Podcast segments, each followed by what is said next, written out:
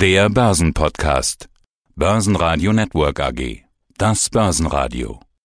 Marktbericht.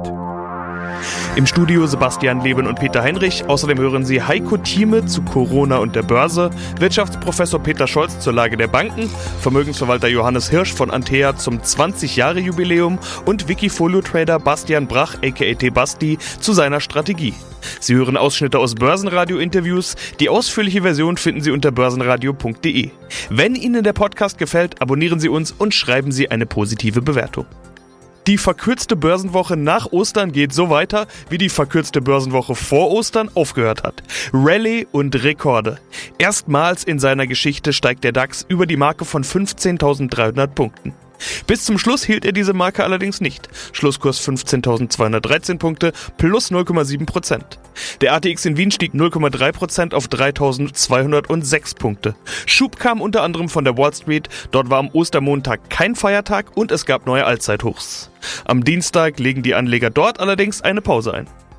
Heiko Thieme, globaler Anlagestratege. Irgendwie habe ich das Gefühl, wir reden ja schon lange über diese Korrektur und die Vernunft, die sagt ja auch, dass da mal eine Korrektur kommen müsste. Dieses Durchatmen. Sie haben gesagt, üblicherweise kommt das irgendwann. Ja, aber bisher bleibt es ja aus und wir haben doch Probleme, ist ja nicht alles Friede, Freude, Eierkuchen. Also wir haben inzwischen ja schon fast die Sicherheit, dass sich die Wirtschaft nicht in dem Maß erholen wird, wie wir das erhofft haben. Also dass 2021 eben noch nicht dieses Jahr mit der V-förmigen Wirtschaftserholung wird. Die Börse hat aber eine V-förmige Kurserholung abgezeichnet. Also ganz im Gegenteil, Europa verliert doch gerade die Kontrolle. Überall sind wieder Lockdowns, richtige, echte, harte Lockdowns. In Deutschland möchte man das mal wieder anders nennen, aber auch da wird es voraussichtlich kommen. Also wo bleibt denn Corona in den Kursen? Wo bleibt diese erwartete Korrektur? Das ist eine sehr wichtige Bemerkung, die man hier hat. Wenn man die Corona-Entwicklung sich anschaut in Europa, könnte man eigentlich meinen, der Markt müsste unter enorm Druck stehen.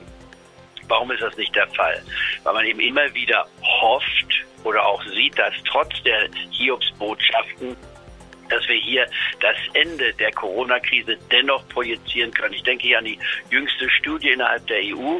Wir kommen nachher noch kurz auf die USA zu sprechen, wo Dinge noch weitaus besser aussehen, fast ideal, wenn man so will.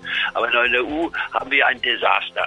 Einmal in der mangelnden Koordinierung, was wir gesehen hatten. Da kann man jetzt natürlich jeden vielleicht äh, anmachen, auch von, von, von der Leyen, ich war beschuldigt, sie hätte versagt und so weiter. Ich schließe mich dieser Kritik nicht an. Ich beobachte es nur erst einmal mit Ruhe. Ich gucke mir auch Herrn Spahn an, der sicherlich etliche Fehler in der Kommunikation gemacht hat, auch im Handeln, wenn man so will. Gucke mir auch die Kanzlerin an, nicht wahr, wo man sich fragen kann, ist sie so unantastbar, wie sie bisher erschien oder nicht. Kurzum, man kann überall Fragezeichen auftun. Auch in Frankreich, nicht wahr, totaler Lockdown.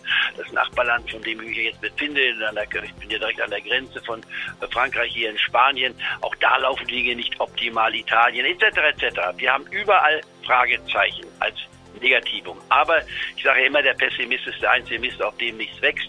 Als Optimist sehe ich nach vorne und sage mir, okay, es ist schlecht gelaufen. Aber machen wir mal den Sprung nach vorne. Gehen wir mal drei Monate voraus und sagen, wie sieht es denn aus am Ende des zweiten Quartals? Da wird ein Großteil, laut neuester Analyse, trotz dieser schlechten Nachricht, die ich gerade beschrieben habe, laut EU-Studie, ein Großteil der europäischen äh, Erwachsenenbevölkerung geimpft sein. Das heißt, wir werden es massiv nachholen und ist total aus der Luft gegriffen, nicht unbedingt, denn dann können wir wiederum eine Lehrphase aus Amerika nehmen.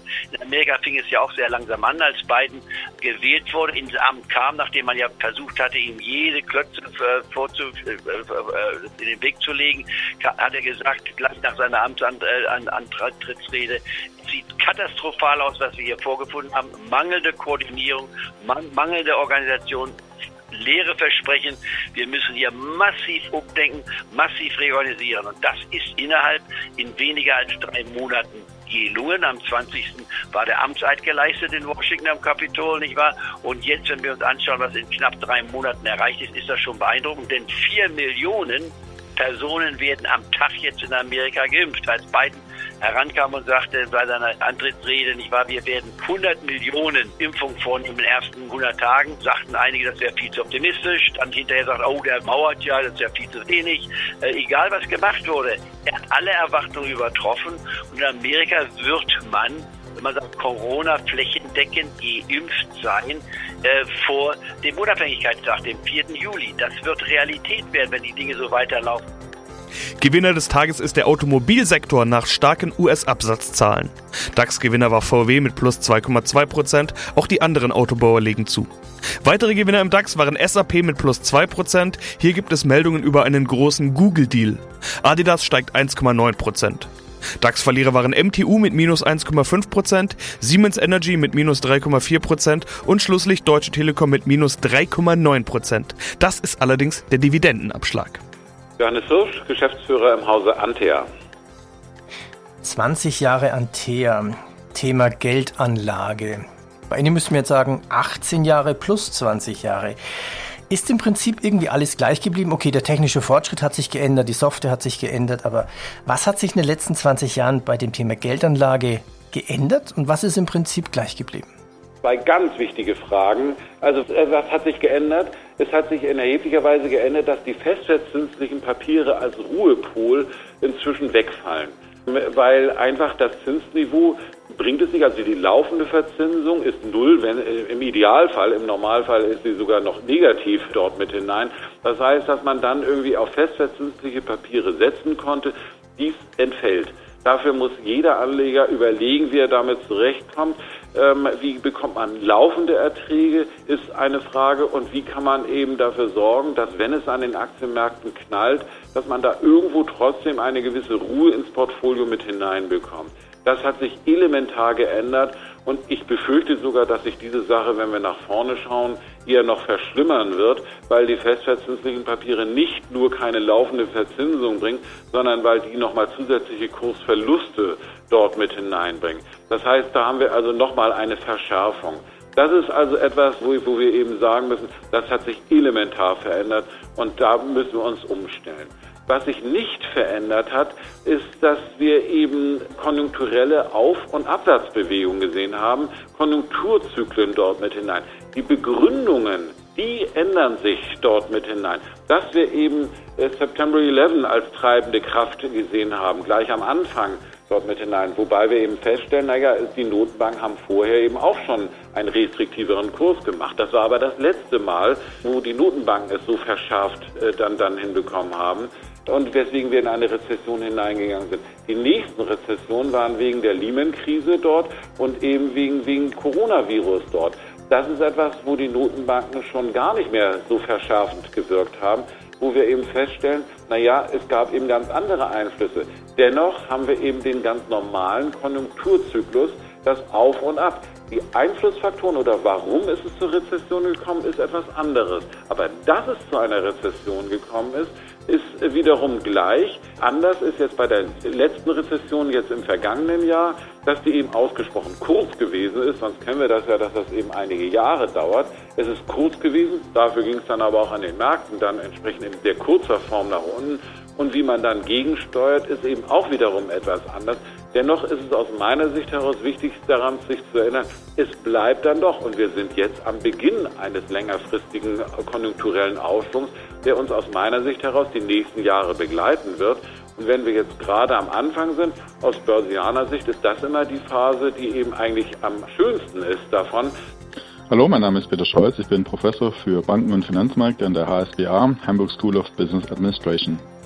Überlebenskraft in Corona-Zeiten. Banken brauchen vielleicht sogar auch mehr Geld. Wie stehen denn die Banken in Corona-Zeiten da, in denen viele Firmenkunden kein Einkommen generieren können? Da können wir viele aufzählen. Brauereien, Einzelhandel, Tourismus. Und dann gibt es ja noch dessen Mitarbeitern, die in Kurzarbeit sind. Wie ist denn die derzeitige Corona-Lage bei den Banken?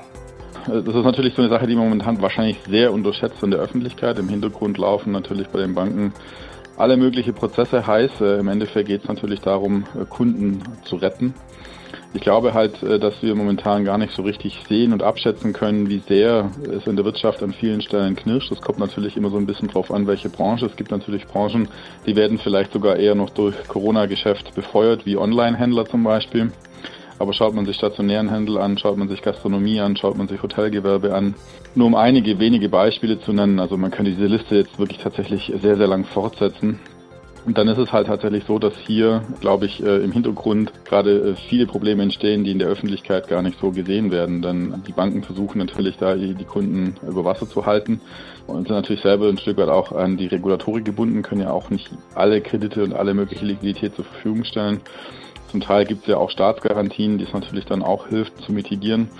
Aber im Endeffekt laufen da, glaube ich, gerade bei vielen Banken ja die Prozesse heiß, um da halt die Kunden über Wasser zu halten. Und man will natürlich auf der einen Seite den Kreditausfall ist natürlich schlecht fürs eigene Kreditbuch. Man will natürlich aber auch nicht Kunden in die Insolvenz treiben, damit den Kunden verlieren.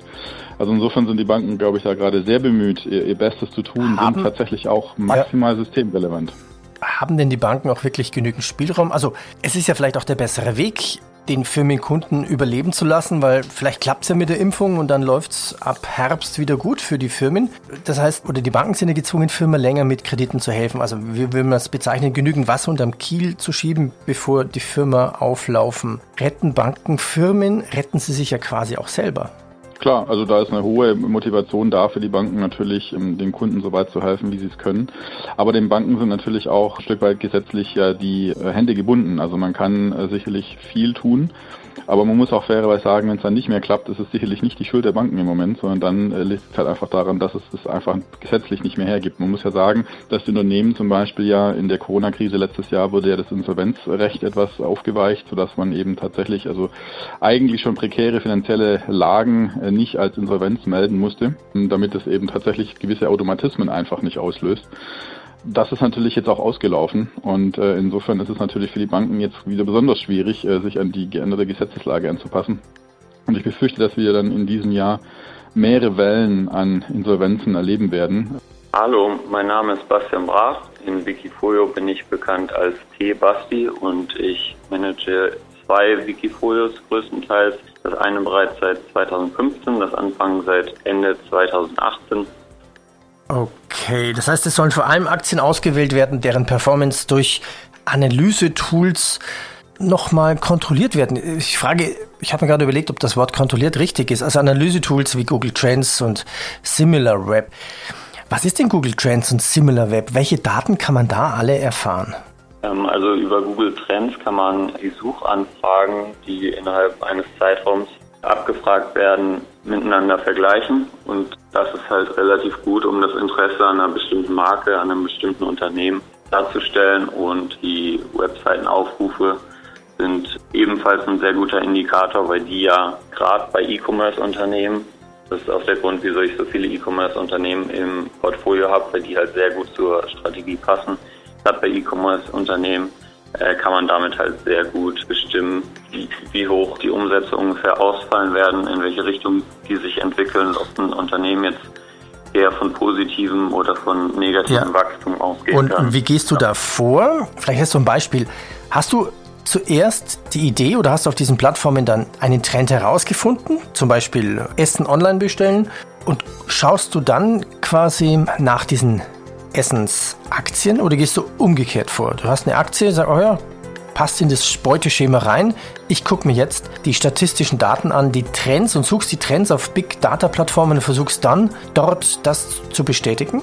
Genau, also eher das Letztere. Also es fängt damit an, dass ich die Aktie langfristig interessant finden muss, sowohl von der Bewertung als auch vom Umsatzwachstum, von der Marge, die erreicht werden kann und kontrolliere die dann stetig mit den Analysetools. Und äh, jetzt beispielsweise in Corona war es so, dass ich dann halt Hypothesen aufgestellt habe, dass äh, Online-Essensbestellungen oder jetzt auch HelloFresh deutlich zulegen werden und das dann mittels der Analysedaten relativ schnell verifizieren konnte und so dann bereits im Ende März, Anfang April wusste, okay, die werden massiv davon profitieren wo die Werte an sich eigentlich noch, noch nicht so stark waren. Und das erklärt auch einen erheblichen Teil meiner Outperformance letztes Jahr. Basen Radio Network AG Marktbericht